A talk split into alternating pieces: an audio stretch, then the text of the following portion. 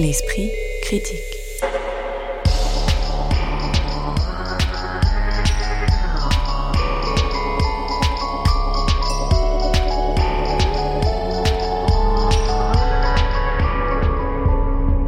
Mediapart. Bonjour tout le monde et bienvenue pour ce nouveau numéro de l'Esprit Critique, le premier de la saison consacré aux arts plastiques et aux expositions, qui vous accueille pour un trajet de 45 minutes, qui emprunte peu ou prou la ligne du RERB, puisqu'on ira du bâtiment de la Fondation Cartier, qui montre les dernières œuvres du Britannique Damien Hirst, jusqu'au musée Paul Éluard de la ville de Saint-Denis, pour une exposition confrontant des artistes femmes africaines ou afropéennes aux collections et archives du musée, en faisant escale au Centre Pompidou pour aller contempler les tableaux de Georgia O'Keeffe. Pour en discuter aujourd'hui, trois personnes sur notre plateau. Victoria Leboloc Salama, fondatrice et productrice du podcast Le Bruit de l'Art. Magali Le Sauvage, rédactrice en chef adjointe de l'Hebdo, le numéro hebdomadaire spécial enquête du quotidien de l'art. Et enfin, Chris Cyril, critique d'art et conteur d'exposition indépendant. On verra par la suite les différences. Bonjour à tous les trois. Bonjour. Bonjour. Alors je vous propose qu'on effectue ce parcours en trois étapes, hein, du sud vers le nord, en commençant à la station d'Enfer Rochereau pour nous rendre à la Fondation Cartier pour l'art contemporain, qui consacre une exposition courant de juillet 2021 à janvier 2022 au cerisier en fleurs peint par Damian Hurst. Il s'agit là, dans cette exposition, de 30 tableaux, hein, tous de très grands formats, de 3, 4, 5 mètres, choisis par l'artiste parmi une série de 107 toiles que comprend la série. Mais avant qu'on parle de ce qu'on voit dans cette exposition, il est sans doute nécessaire de revenir sur la polémique euh, qui l'entoure. En effet, il est expliqué dans le fascicule distribué à l'entrée de l'exposition que cette série, je cite, marque le retour de l'artiste au travail solitaire dans son atelier. Or, le site britannique The Art Newspaper a récemment euh, révélé que le plus tout jeune artiste britannique, hein, aujourd'hui âgé de 56 ans, avait licencié euh, plus de la moitié de ses salariés, alors même que l'État britannique euh, l'avait aidé à coût de millions de prêts, avait donc bénéficié de tout l'arsenal mis en place par la pandémie.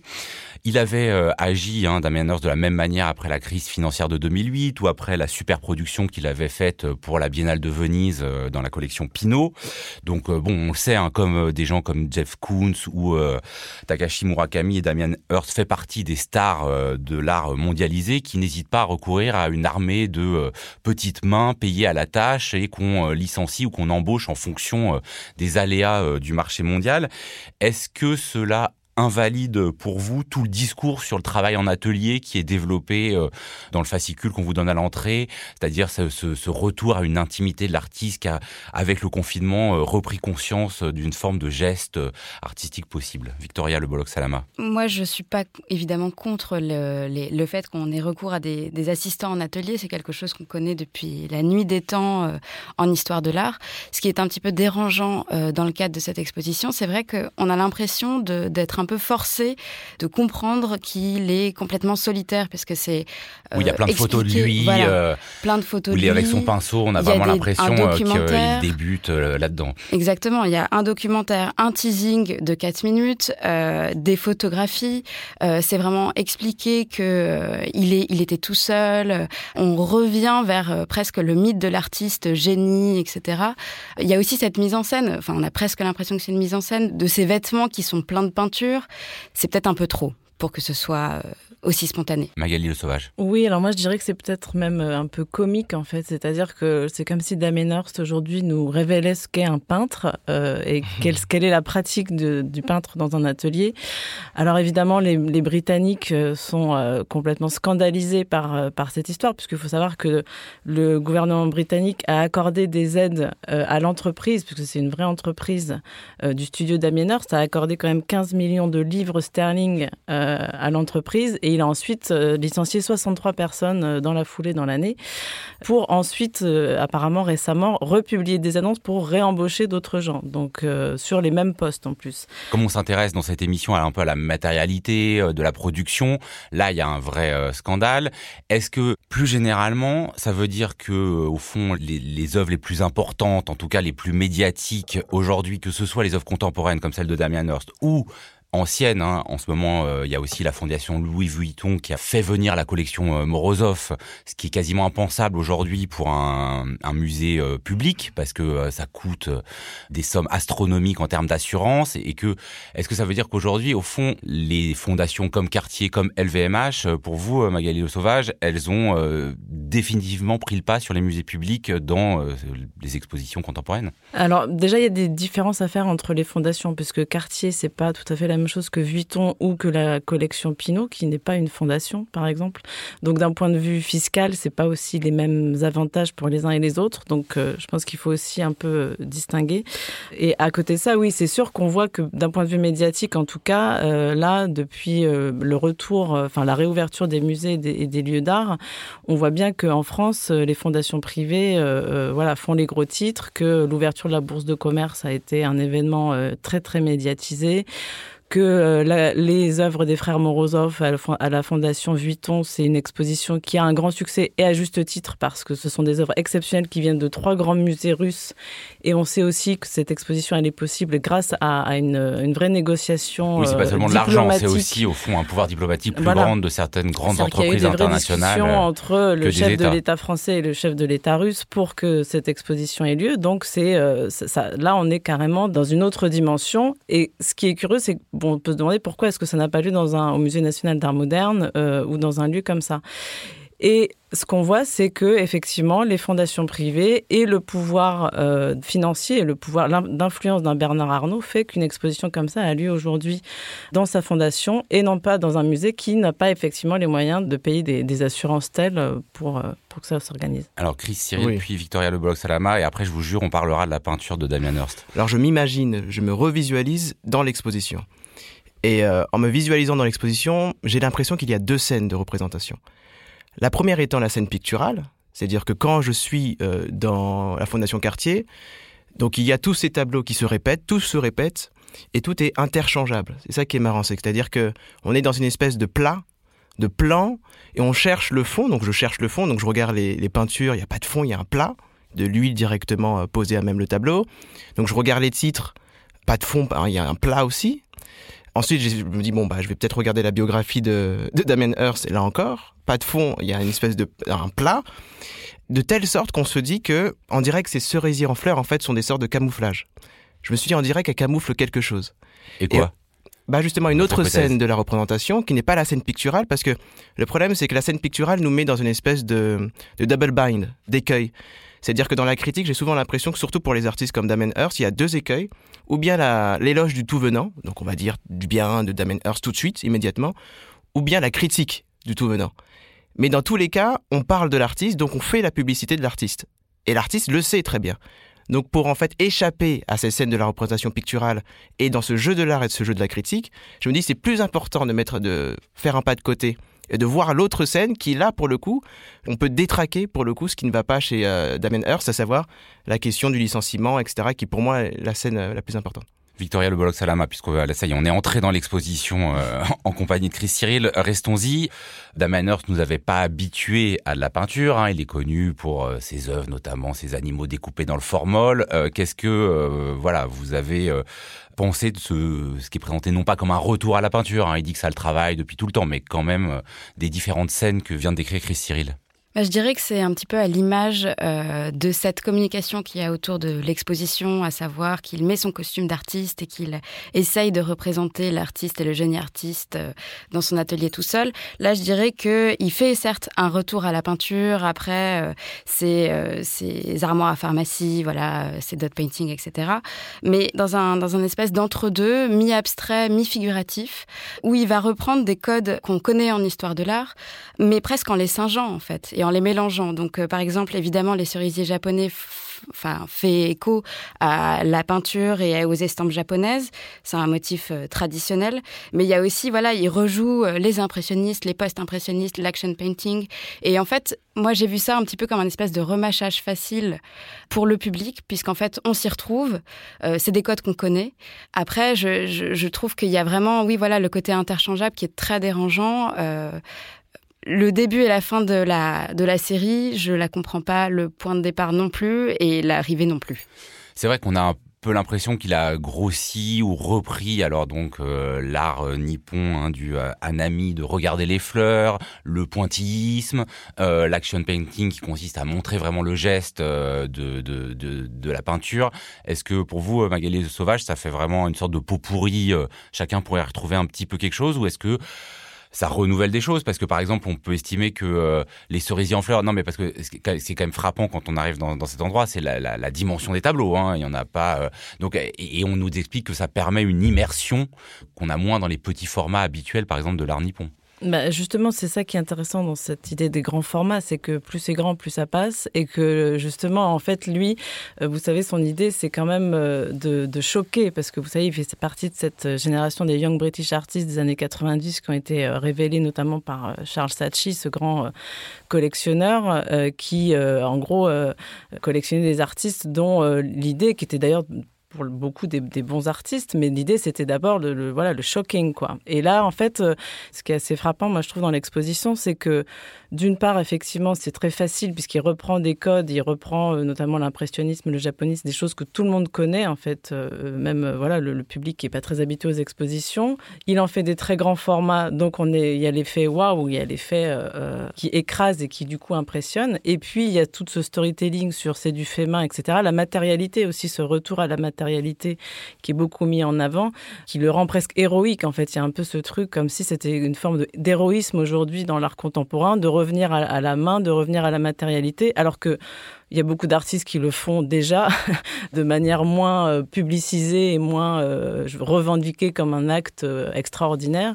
Et lui, voilà, il c'est vraiment un, très grand publicitaire, Damien Hirst, avant d'être. Euh, je dis pas que ça n'a pas été un artiste intéressant, mais là, là, sincèrement, je trouve que ces peintures n'ont vraiment aucun intérêt, hormis le fait de montrer que euh, on peut, grâce à cette formule euh, qu'il arrive à, concocter, on peut euh, faire événement avec un nom et, aussi, bon, il y a eu, je crois qu'il y a eu aussi des collaborations avec des marques de mode, etc. Enfin, vous voyez, c'est tout un, comment dire, une, sauce, quoi. Voilà, une sauce qui fait que ça prend et la preuve, c'est qu'on en parle. Je rebondis sur le côté publicitaire. Euh, il y a un côté aussi un petit peu opportuniste euh, dans le dans le discours de l'exposition, c'est qu'il est mis tout le temps en avant que à l'issue du confinement, il s'est retrouvé seul dans son atelier. Alors tout à l'heure justement, Magali, vous parliez de, du fait qu'il a licencié une soixantaine de personnes. Il faut quand même préciser que c'est 60 enfin une soixantaine de personnes sur environ 170 de son équipe. Donc il y a quand même quelque chose qui est un petit peu marketé. Enfin c'est complètement complètement. Chris Cyril, sur cette question, parce que bon, on peut faire euh, du bon marketing et derrière faire de la bonne peinture. Le problème avec Damien Hirst, mais pas seulement lui, avec plein, plein d'artistes et surtout en fait les artistes qui sont vraiment dans le marché, dans le gros marché, c'est qu'en fait il y a des mots mis bout à bout, des points mis bout à bout, c'est-à-dire qu'on parle de vie et de mort. On nous dit que Damien Hirst parle de la vie et de la mort, de la mort et de la vie, de la vie et de la mort, de la mort et de la vie. Donc euh, euh, en fait, on se dit ok, mais donc c'est interchangeable en fait. C'est-à-dire que quand je dis qu'il y a un plat sans fond, c'est-à-dire que tous les termes peuvent être interchangés, de même que les salariés peuvent être interchangés, et c'est là que c'est intéressant. C'est-à-dire qu'en fait, ce jeu en fait, quand interchangeable, c'est un jeu en fait on n'en sort pas. Donc il faut en sortir. Là où la critique, pour moi, est empêtrée, c'est quand elle rentre dans ce jeu-là, qui profite à Damien Hirst, qui fait de la communication, si bien que le lisse de ces toiles, j'ai l'impression qu'il n'est pas tant fait pour être regardé dans un musée, mais plutôt peut-être sur Instagram. C'est-à-dire que je me dis peut-être que c'est des toiles qui sont faites pour circuler sur les réseaux, et peut-être que c'est le plan, en fait, que cherche Damien Hirst, donc le plan de la communication, le plan aussi du numérique. Peut-être que c'est ça aussi dont il est question aussi avec les cerisiers en fleurs. Parce que vous aviez, vous, l'avez quand même dit, hein, donc il fait partie donc de ces young British artists repérés par euh, Charles Saatchi euh, juste à leur sortie du Goldsmiths College, pour la plupart. Euh, on peut pas dire que ça n'a pas été un artiste intéressant, hein, Damien Hirst. À la fin des années 80, quand il sort justement euh, du Goldsmiths College, il fait, euh, euh, il se fait un peu connaître avec une série emblématique qu'on appelle les spot paintings, donc des points colorés, tous disposés de manière très géométrique, mais tous différents. Forcément, on regarde les cerisiers en fleurs en se disant est-ce que il revient là-dessus, est-ce qu'il fait éclater? Là, c'était on, aurait pu croire que c'était fait par ordinateur hein, à l'époque. Il n'y a, y a pas de titre, il donne des titres aléatoires issus de catalogues d'entreprises pharmaceutiques. Est-ce que quand même ces cerisiers en fleurs, on peut les inscrire dans bah, le travail de, même si maintenant il fait plus partie des tout jeunes artistes, dans le travail, dans la carrière de Damien Hirst, Victoria Le Sayama Oui, je pense qu'on peut totalement l'inscrire dans sa, dans, dans, dans, sa carrière et dans son œuvre. Après, ce qui est quand même assez intéressant, c'est qu'on peut s'interroger sur le pourquoi il revient à ces points. Alors, c'est des points qui sont peut-être moins précis, plus baveux, si je puis dire. Euh, on peut, on peut s'interroger sur ça, et je pense qu'un élément de réponse qui est quand même assez euh, terre à terre, euh, c'est sa cote. En fait, il faut savoir que évidemment, c'est un artiste dans les années 2000 qui a explosé sur dans le marché de l'art. Il a été collectionné par les plus grands collectionneurs qui en ont fait vraiment un artiste bankable. Et en, au début des années 2010, euh, sa cote s'est un petit peu effondrée. Il a eu une énorme rétrospective à la Tate. C'était sa première rétrospective. Et en fait, elle n'a pas eu du tout bonne presse. Il y a eu énormément de choses qui ont été pointées, notamment à nouveau euh, ses licenciements, etc. C'est là que euh, Pinault enfin François Pinault, pardon, lui a proposé, lui a servi un petit peu euh, ces deux institutions qu'il a euh, à Venise, donc à savoir euh, la Pointe de la Douane et le Palazzo Grassi, où il a pu revenir en force et présenter une nouvelle série qui n'avait rien à voir avec les peintures. Et donc du coup, oui, je pense que c'est en effet une, une manière peut-être de revenir au début de sa carrière, peut-être pour se retrouver ou pour retrouver sa cote. Chris Cyril? Limite, en fait, je préférerais ne pas parler d'Amen Hearst, parce que en, en en parlant, je participe à ce jeu euh, qui est problématique. Encore une fois, mais euh, j'ai l'impression que ça peut même se réduire à dire que ces tableaux sont jolis. Il y a rien de plus, rien de moins, rien de plus. Mais j'ai la sensation en fait que le, ce plan, ce plan du virtuel, qui n'est pas mauvais, qui n'est pas du tout une mauvaise chose, mais le plan virtuel dans lequel se situe peut-être Damien Hirst, qui est le plan de la spéculation, en fait, la matérialité de la spéculation, c'est qu'en même temps qu'il nous produit ces, belles choses jolies, il y a des corps qui sont broyés, il y a des vies qui sont broyées, et c'est ça, en fait, compte la matérialité, en fait, compte de ce monde-là. Je pense que c'est important de ramener cela à la matérialité, à une précarisation généralisée des emplois et des métiers, au licenciement des salariés. C'est cette scène-là, moi, qui m'intéresse. J'ai même pas envie de parler de cette scène picturale. C'est cette scène-là, pour moi, qui est matérielle.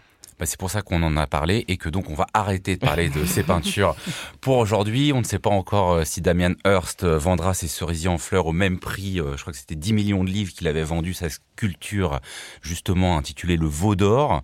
Mais vous pouvez en tout cas aller voir les peintures pour réfléchir à la manière dont elles sont produites jusqu'au 2 janvier 2022 à la Fondation Cartier.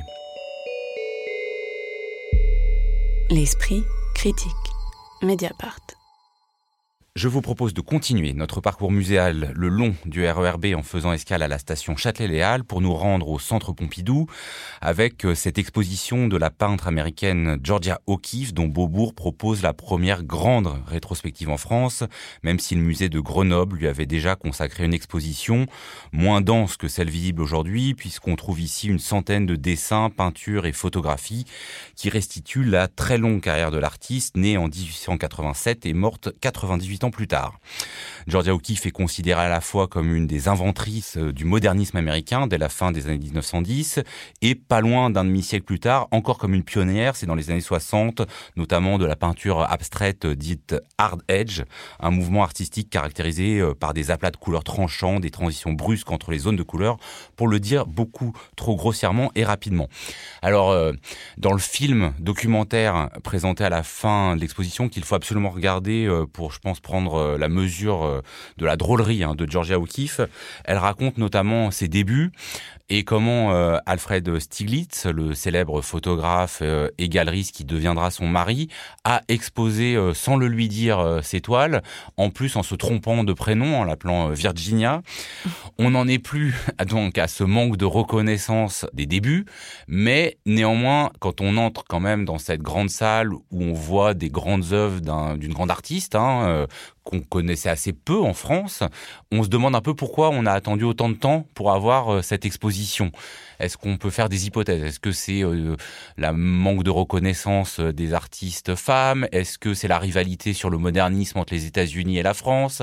Est-ce que c'est une inattention ou du moins un peu une prévention de certaines institutions muséales vis-à-vis d'œuvres quand elles sont seulement picturales? Est-ce que c'est un peu tout ça à la fois? Pour vous Magali Le Sauvage? Euh, Alors oui, tout à fait, c'est un peu tout ça à la fois. La première raison, effectivement, bah, tout simplement, c'est que les artistes femmes ont été très peu exposées dans les musées euh, d'art moderne ou d'art ancien euh, depuis, depuis des décennies et que là, depuis quelques années, on voit vraiment un vrai mouvement pour, alors non pas la redécouverte, parce qu'en fait, Georgia O'Keeffe, en l'occurrence, c'est une artiste extrêmement célèbre dans son pays, qui a eu des, des solo shows dans des grands musées relativement jeunes, qui a aussi connu un succès commercial très tôt, notamment grâce ou plutôt avec Alfred Stieglitz, son mari, puisqu'en fait, il formait un duo aussi euh, très intéressant à ce niveau-là, puisqu'en fait, c'est lui qui l'a qui l'a exposé la première fois, mais c'est aussi elle qui faisait quand même bouillir la marmite, euh, puisque en fait, il était photographe et qu'il avait cette galerie 291 à New York qui euh,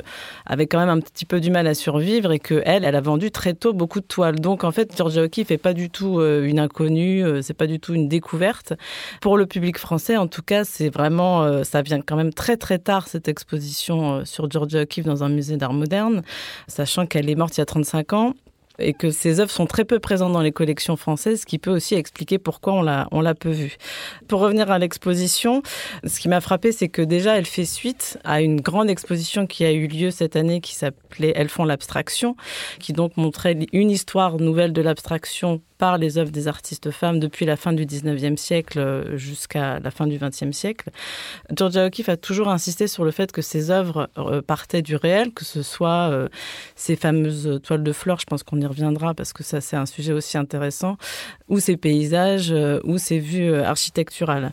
Donc, une de ces œuvres était présente dans l'exposition Elles font l'abstraction, ce qui est euh, un certain paradoxe, puisque Georgia O'Keeffe elle-même a toujours déclaré que ses œuvres n'étaient pas abstraites et qu'elles partaient toujours de l'observation du réel.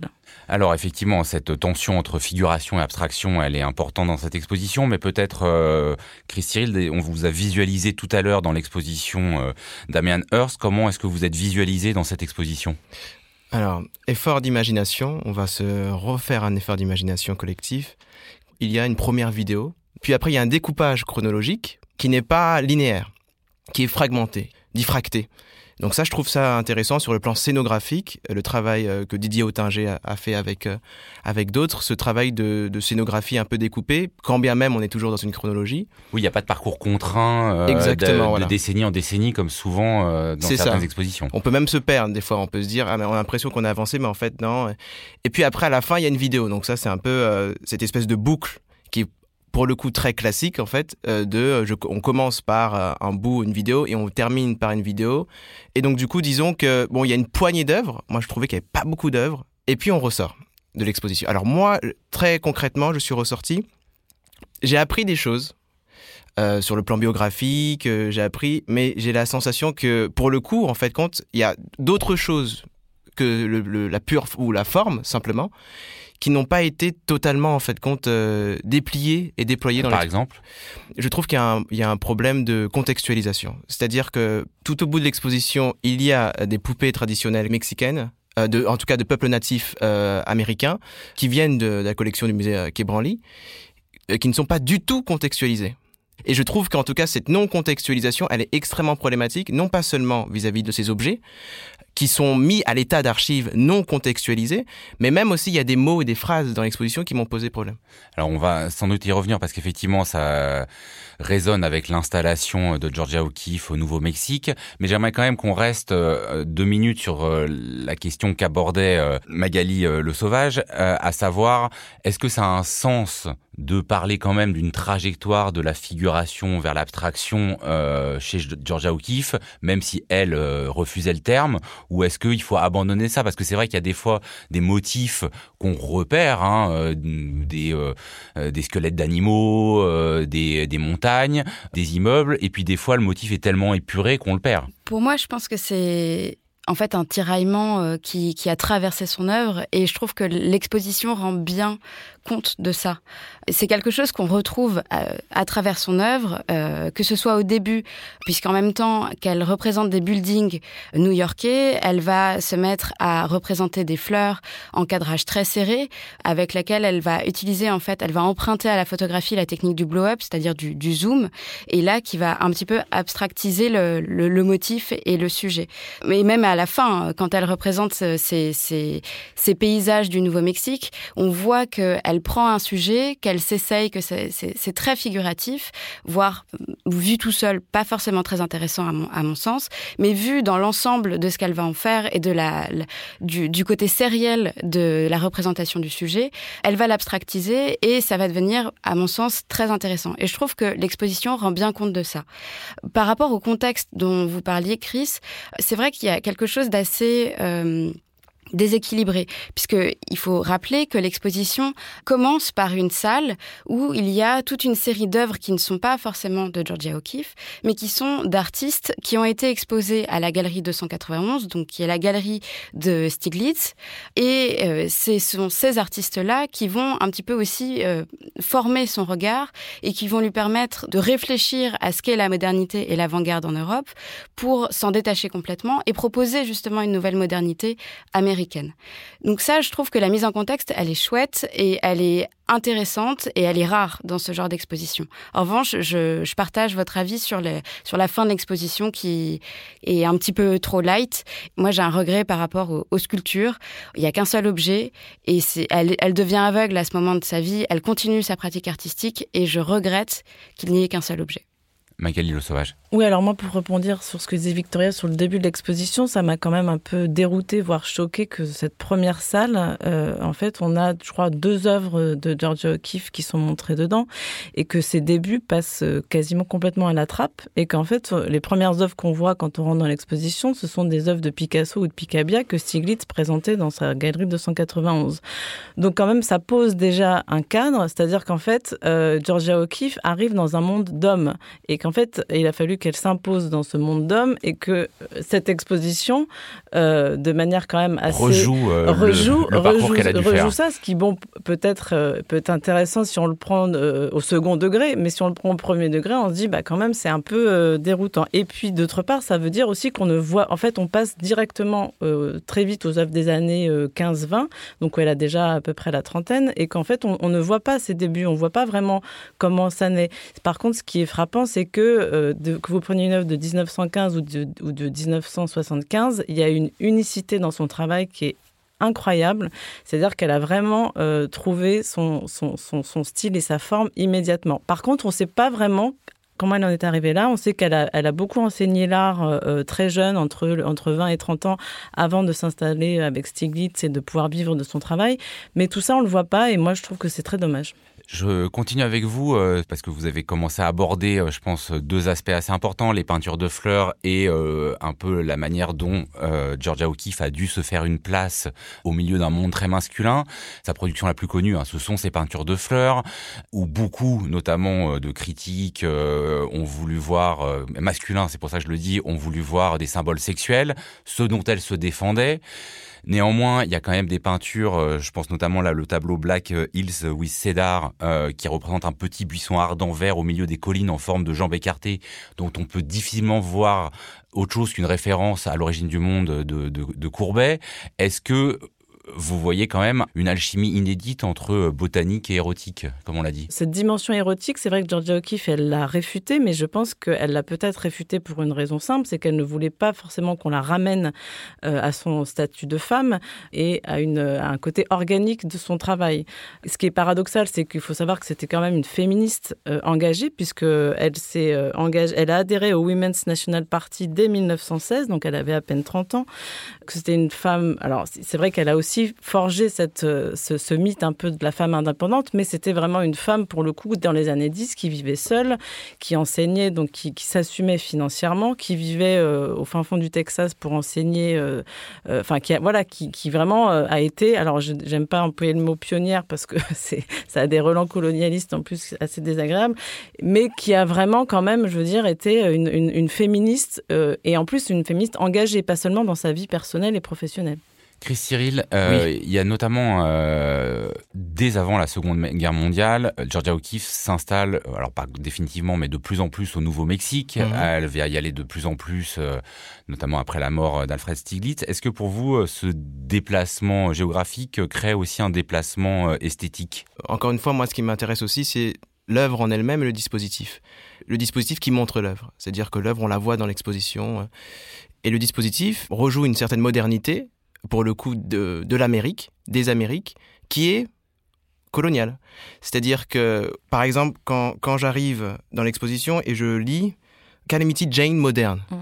donc on rejoue le discours du Far West, très concrètement, sur justement l'annihilation et l'extermination en fait contre des natifs, mais ça c'est pas dit, c'est pas contextualisé. C'est-à-dire qu'on a seulement ce discours un peu de la, de- du conquistador en fait. Quoi. Donc elle va au Nouveau-Mexique, etc., etc. Conquérante. Exactement, il y a ce mot employé. Bah, moi, je trouve ça problématique, en fait. Et ça demande, en fait, compte, une contextualisation et une... euh, Alors ça c'est important parce que c'est vrai qu'elle reprend beaucoup des motifs de l'américanité entre guillemets du Far West. euh, Il y a les canyons, euh, les chutes d'eau, les vallées, tout ça. Mais on insiste sur le fait que elle a été attentive à aux productions des populations natives des lieux. Donc est-ce que là c'est pas plus ambigu que ce que vous dites? Disons, en fait, que c'est pas tant l'œuvre de Georgia O'Keeffe que ce qu'on dit de cette œuvre-là. Je ne parle pas, je ne dis pas que Georgia O'Keeffe fait ça. Je dis que le dispositif lui-même du lieu d'exposition, dans son discours, mobilise, en fait, compte un discours de la modernité américaine qui est problématique, qui c'est encore autre chose l'œuvre de Georgia O'Keeffe. Mais c'est ce qu'on, comment on la, on la, on la montre, en tout cas dans cette exposition. Je trouvais ça problématique plus ou moins. Oui, je suis d'accord avec Chris qu'il faut pas euh, faire parler l'artiste à sa place. Euh, en revanche, moi, ce qui m'a frappé justement par rapport à ce discours de l'exposition, c'est que dans le texte qui, qui introduit l'exposition, euh, j'ai compté, parce que il y, a rien de mieux que compter pour prouver les choses, c'est qu'on a trois fois le mot premier que vous avez donc sur dix lignes. hein, il y a trois fois le mot premier. Il y a altière, conquérante, pionnière, Amazon, Calamity Jane légende. Sous ça lignes quand même. Donc là, on voit quand même à, quel point on forge un mythe. Euh, C'est-à-dire qu'en fait, ça, ce sont des choses. Elle, elle, elle elle n'a jamais dit je suis une légende, je suis Calamity Jane, je suis une Amazon. C'est quand même du du roman en fait un peu tout ça. Et après Georgia O'Keeffe s'est aussi construit un personnage notamment à travers la photographie puisque son, son mari était un grand photographe et qu'il l'a beaucoup photographié mais elle s'est fait aussi photographier par par d'autres d'autres amis.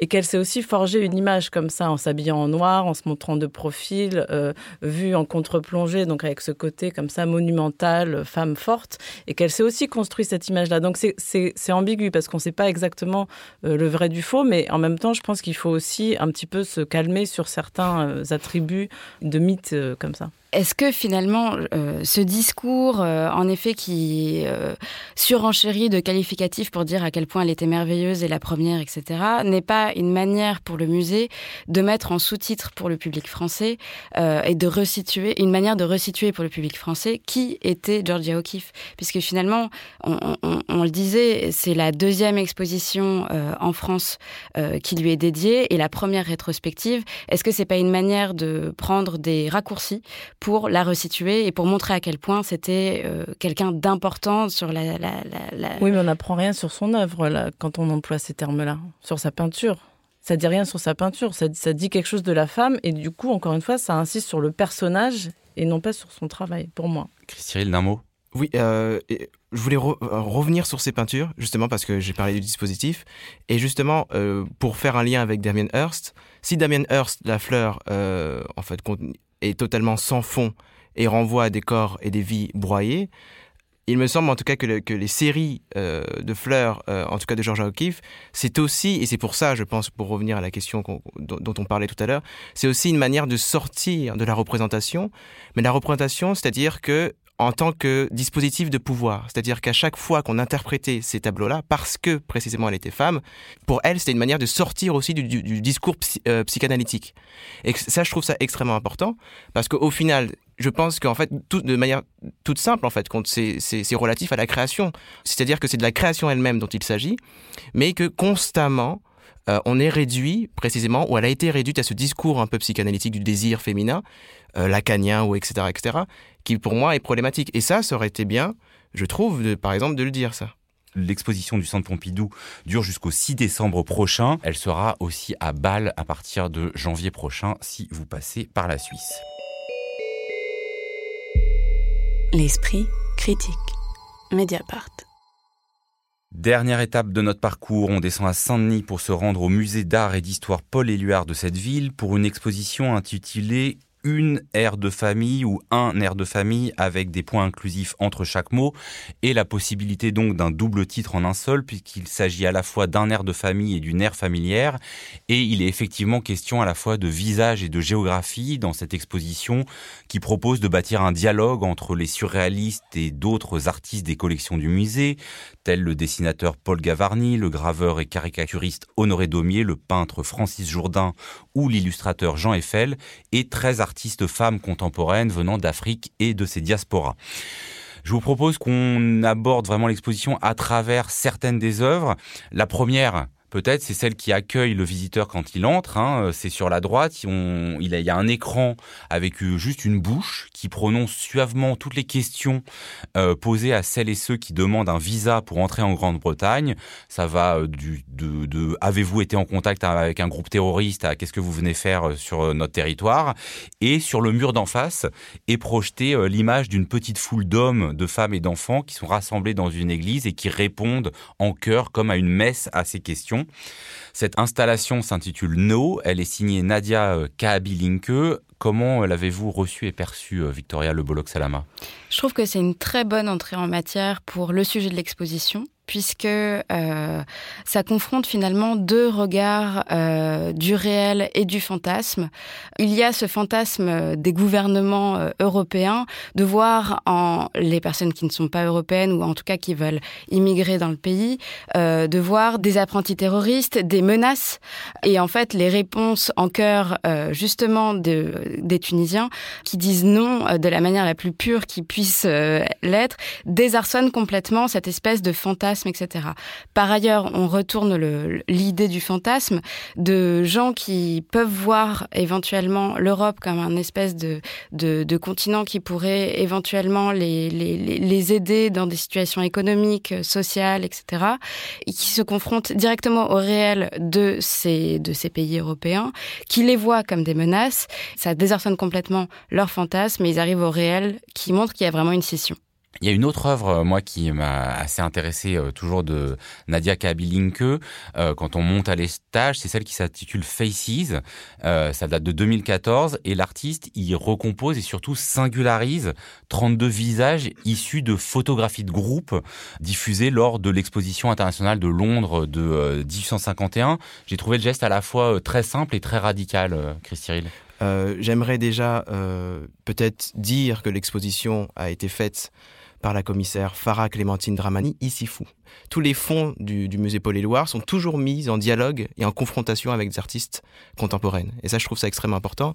Et la question des visages, c'est comment il est possible de produire un mode de perception face à des visages tranchés, décontextualisés, dans le temps et dans l'espace, face à des visages dont on a enlevé tout volume, toute matière, et comment il est possible de redonner précisément du volume à ces visages-là et comment il est possible de créer un mode de perception à partir duquel on va pouvoir voir ces visages qui ont été totalement tranchés. Il faut vraiment restituer pour ceux qui ne voient pas. C'est-à-dire qu'il y a eu beaucoup dans les différentes expos coloniales ou internationales de portraits de groupe. Où, voilà, on mélangeait d'ailleurs euh, les, les, gens qui étaient, alors des fois des vraies euh, familles, mais euh, qui des fois en fait on, mélangeait juste tout ce qui était indigène. Quoi. Ah, et là, l'idée c'est de leur redonner un, un portrait individuel, même s'il n'y a pas forcément les noms. Disons que dans le processus colonial, par exemple pour prendre l'exemple du nègre, de la catégorie du nègre, c'est une masse.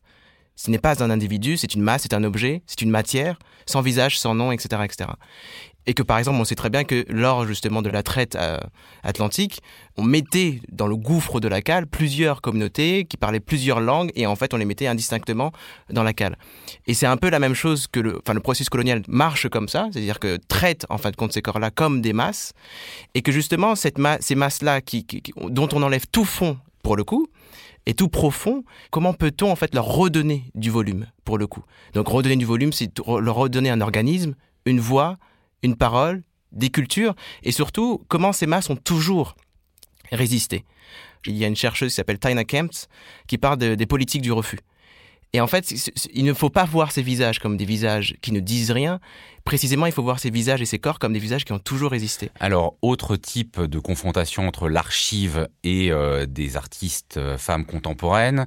Euh, j'aimerais qu'on évoque les deux œuvres qui se trouvent alors là dans la chapelle. Hein, c'est une exposition qui se, déploie sur trois lieux, euh, enfin principalement trois salles et la chapelle, où il y a euh, donc des œuvres de l'artiste Owento. Il y en a une qui s'intitule La jeune fille à la fleur. C'est une photo d'archive très agrandie d'une jeune fille noire et nue, presque une enfant, la tête baissée, les jambes écartées, mais à la place de son sexe, l'artiste a posé une fleur en porcelaine en relief. Qu'est-ce que euh, ça a produit pour vous, Magali Le Sauvage? Moi, je trouve que ces deux, ces deux œuvres dans l'exposition, elles viennent un peu euh, de manière incongrue. C'est-à-dire que je trouve que dans l'exposition, ce qui est très réussi, c'est qu'il y a vraiment un motif de l'effacement, comme l'expliquait Chris, qu'on voit chez beaucoup d'artistes euh, qui ont été invités là. Qu'est-ce que, vous appelez motif de bah, l'effacement? Justement, alors il y a, par exemple, il y a des photographies de Eliana Isso, qui sont ces photographies grattées.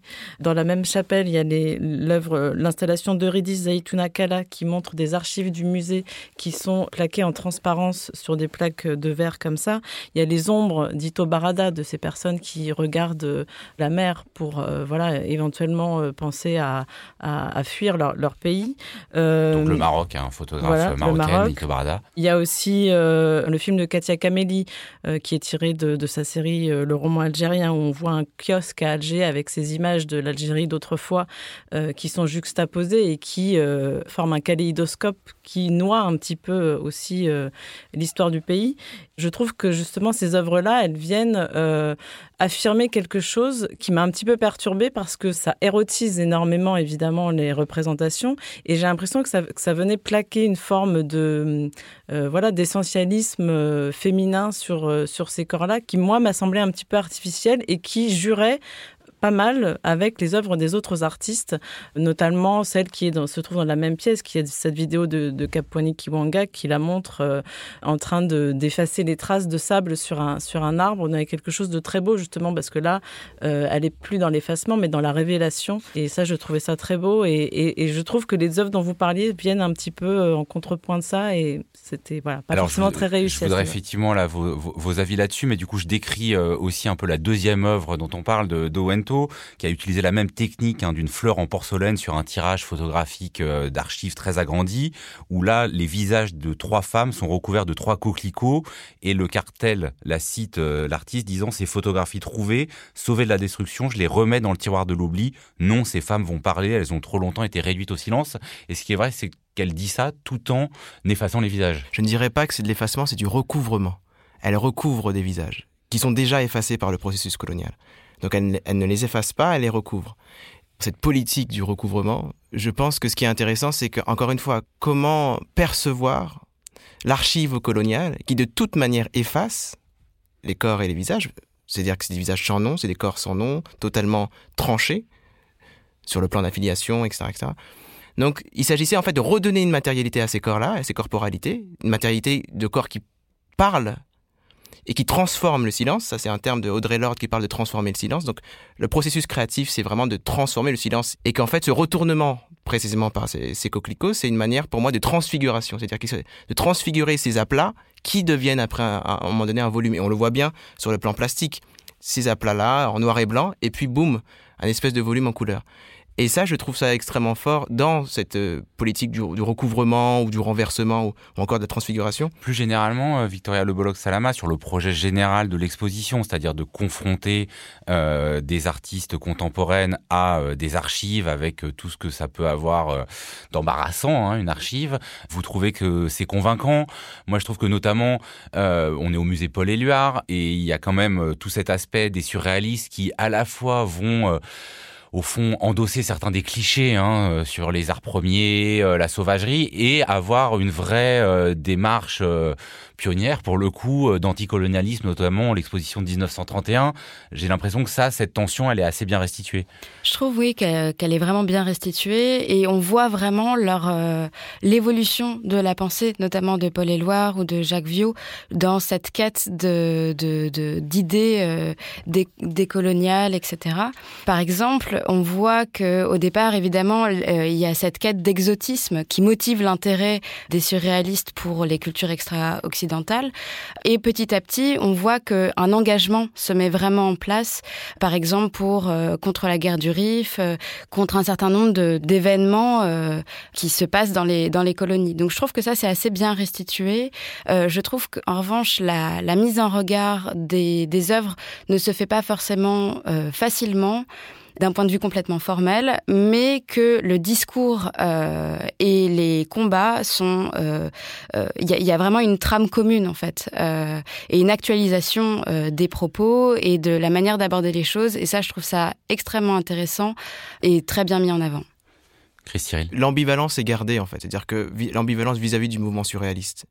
En même temps, en fait, quand il s'agit de montrer en fait, contre la part d'exotisme qu'il y avait chez Paul Éluard, André Breton, etc., etc., et en même temps, ils se sont aussi engagés dans des mouvements anticolonialistes pour l'exposition universelle de 1931. Mais l'exposition le montre bien, cette ambivalence-là. C'est-à-dire qu'elle ne tranche pas, pour le coup, mais elle garde, en fait, compte la tension qu'il y a. Ouais. 1.ER.E de famille, c'est visible jusqu'au 8 novembre au musée d'art et d'histoire Paul Éluard de Saint-Denis, dans cet ancien Carmel aussi agréable que ses jardins, et qui abrite donc l'un des quartiers généraux de la saison Africa 2020. Merci beaucoup à tout.te.s les trois du coup. Euh, la prochaine émission dédiée aux arts plastiques, c'est dans un mois. On se retrouve la semaine prochaine pour une discussion consacrée aux dernières sorties cinéma. C'était une émission proposée par Joseph Confavreux pour Mediapart et mise en onde par Samuel Hirsch, enregistrée dans les studios de Gong.